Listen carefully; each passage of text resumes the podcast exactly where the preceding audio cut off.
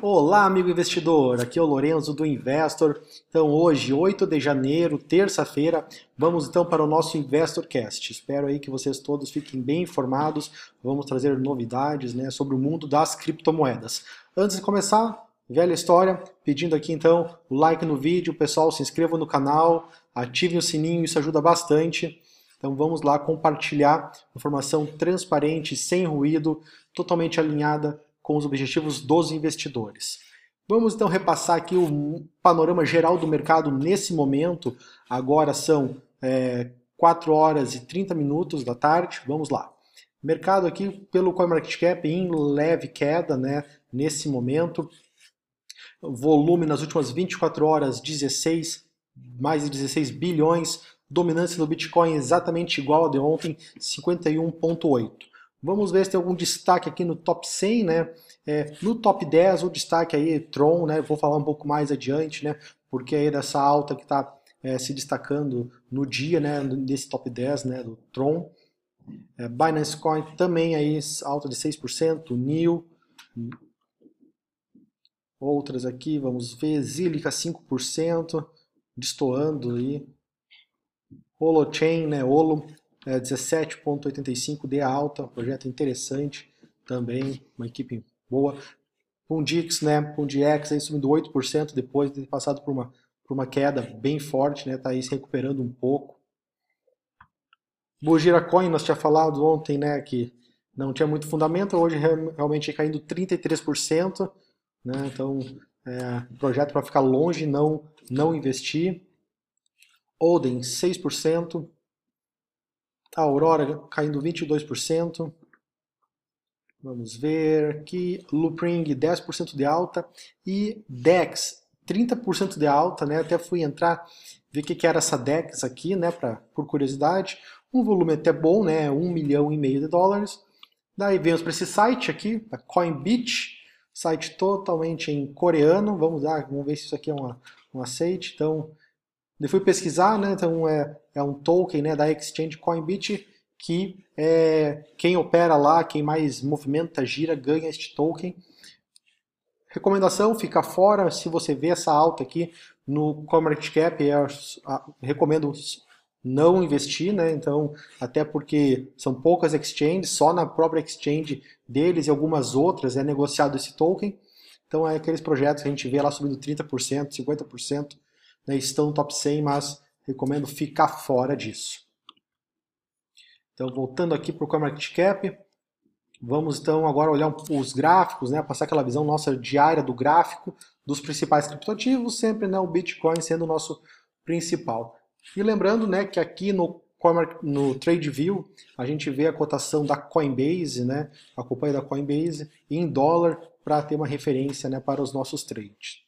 É, os nossos assinantes recebem nossos trades, nossos sinais, recebem geralmente em ativos na Binance, né, no par Bitcoin, com o objetivo de aumentar o lucro, né, o número de Bitcoins.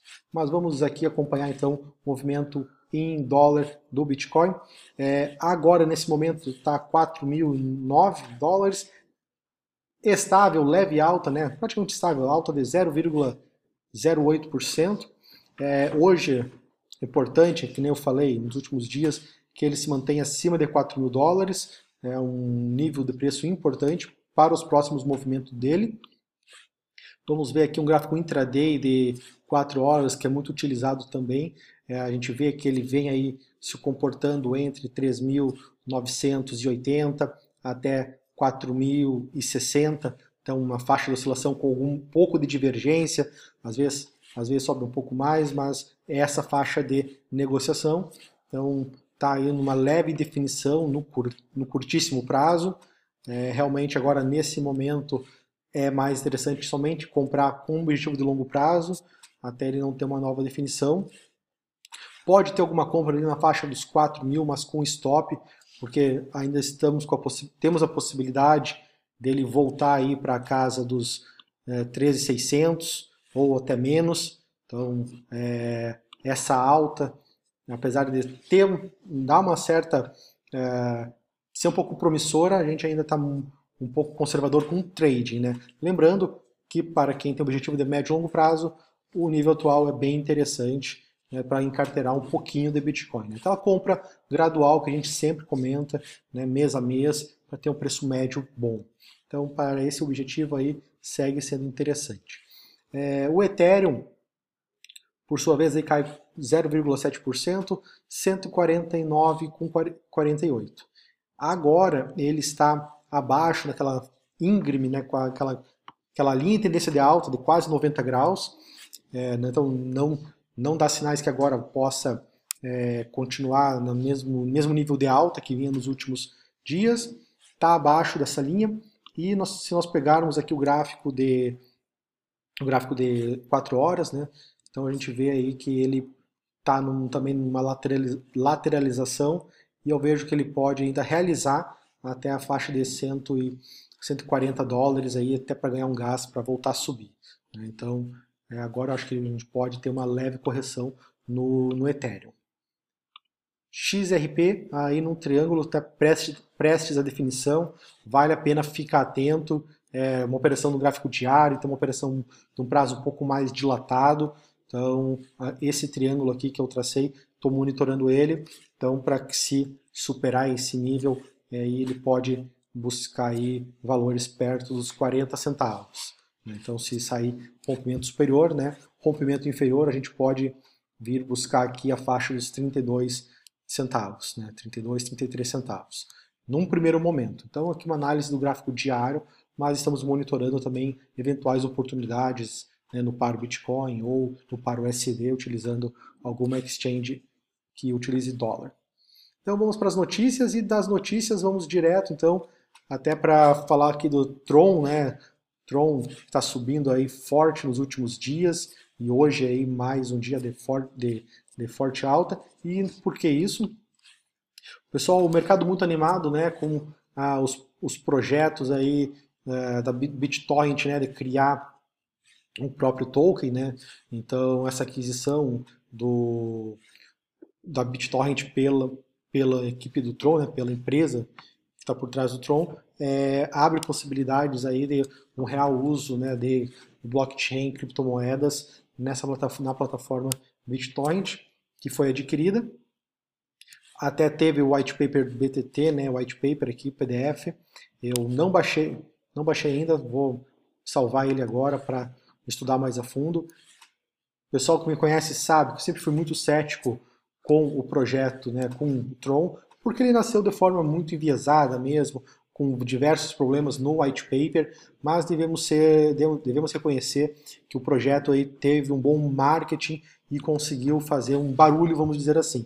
Até isso tornar um projeto realmente viável, é, escalável e de real uso de blockchain, é, tem um grande desafio, mas acho que eles evoluíram bastante em termos de produto e essa aquisição do BitTorrent aí é, foi bem interessante. Então até vou ler com mais calma esse white paper né, do token né, do BitTorrent.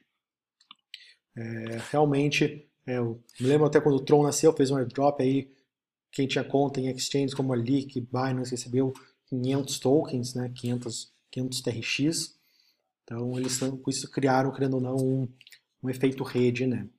Então, é sempre com muita calma acompanhar no, no Twitter o, o CEO, né, Justin Sun, que ele qualquer coisa favorável, uh, positiva do protocolo, ele twitta, até é sarcástico com outros membros da comunidade, como até o próprio Vitalik. Então, tem alguma reticência com o projeto, mas é, realmente eles estão fazendo uma parte comercial e de marketing bem interessante. E o mercado nos últimos, nos últimos um, dias, né, últimas semanas, tem aí é, aumentado a demanda pelo token e isso refletindo no preço aí que mais que dobrou nesse período. Então essa notícia aí do que está catalisando aí as altas do, do token. E aqui no CoinDesk, né, vamos ver mais alguns destaques, mas não dá para deixar de falar realmente do grande problema de ontem, que foi notícia em todo o criptomercado, a, o ataque aí de 51% que o Ethereum Classic sofreu, né, a Coinbase, Coinbase detectou esse, esse ataque, no qual aí foi é, estimada aí os gastos duplos em torno de 219.500 Ethereum Classic, mais ou menos 1 milhão de dólares. Né? Então, é, até na primeira estimativa tinham se falado em 460 mil dólares, mas o prejuízo, né, o gasto duplo aí foi de mais de 1 milhão de dólares.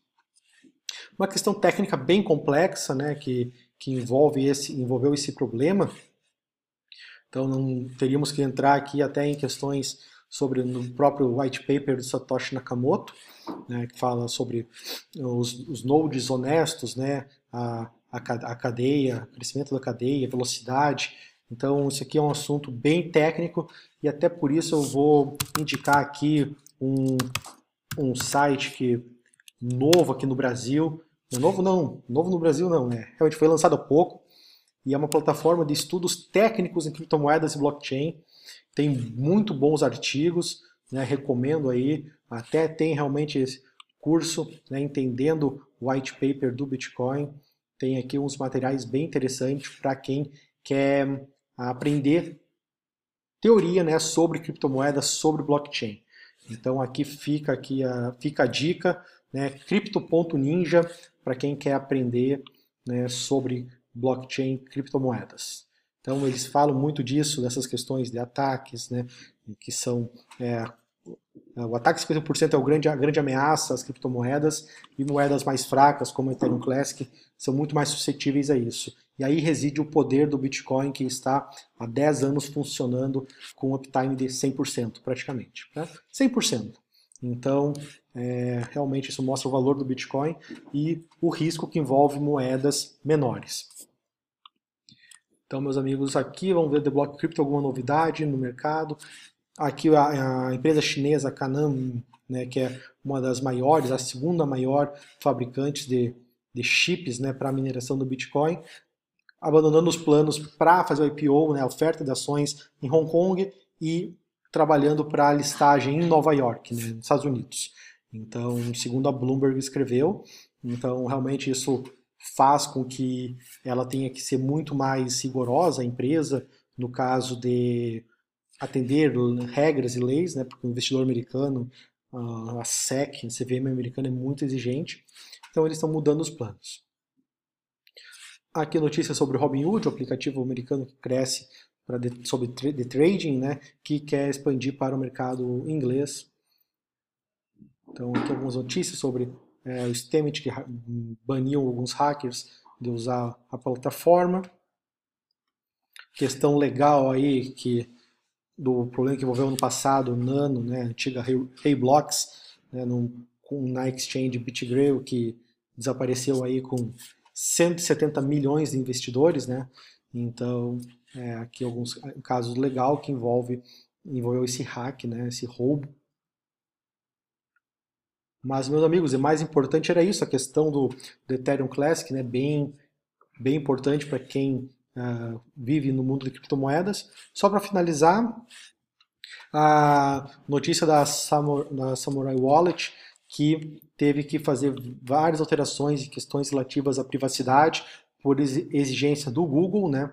Então, uma wallet que era muito, é muito, muito utilizada e tinha algumas ferramentas adicionais de privacidade aí, teve que é, mudar né, seus termos e mudar o, a forma né, como ela atua né, perante, o, perante o Google, porque o Google exigiu essas mudanças na, no produto. Né? Então, realmente afetou um pouco a privacidade. Então, meus amigos, era isso.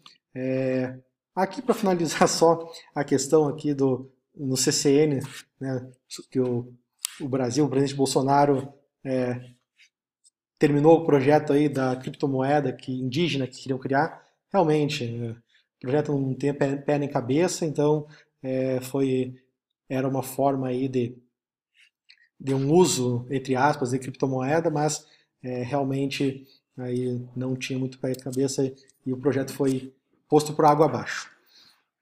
Então, meus amigos, qualquer coisa, fique à vontade para entrar no nosso canal no Telegram. É, feedbacks, dicas de melhoria aí no nosso nossa forma de fazer o vídeo também, dúvidas, fiquem à vontade. É, um forte abraço e até amanhã.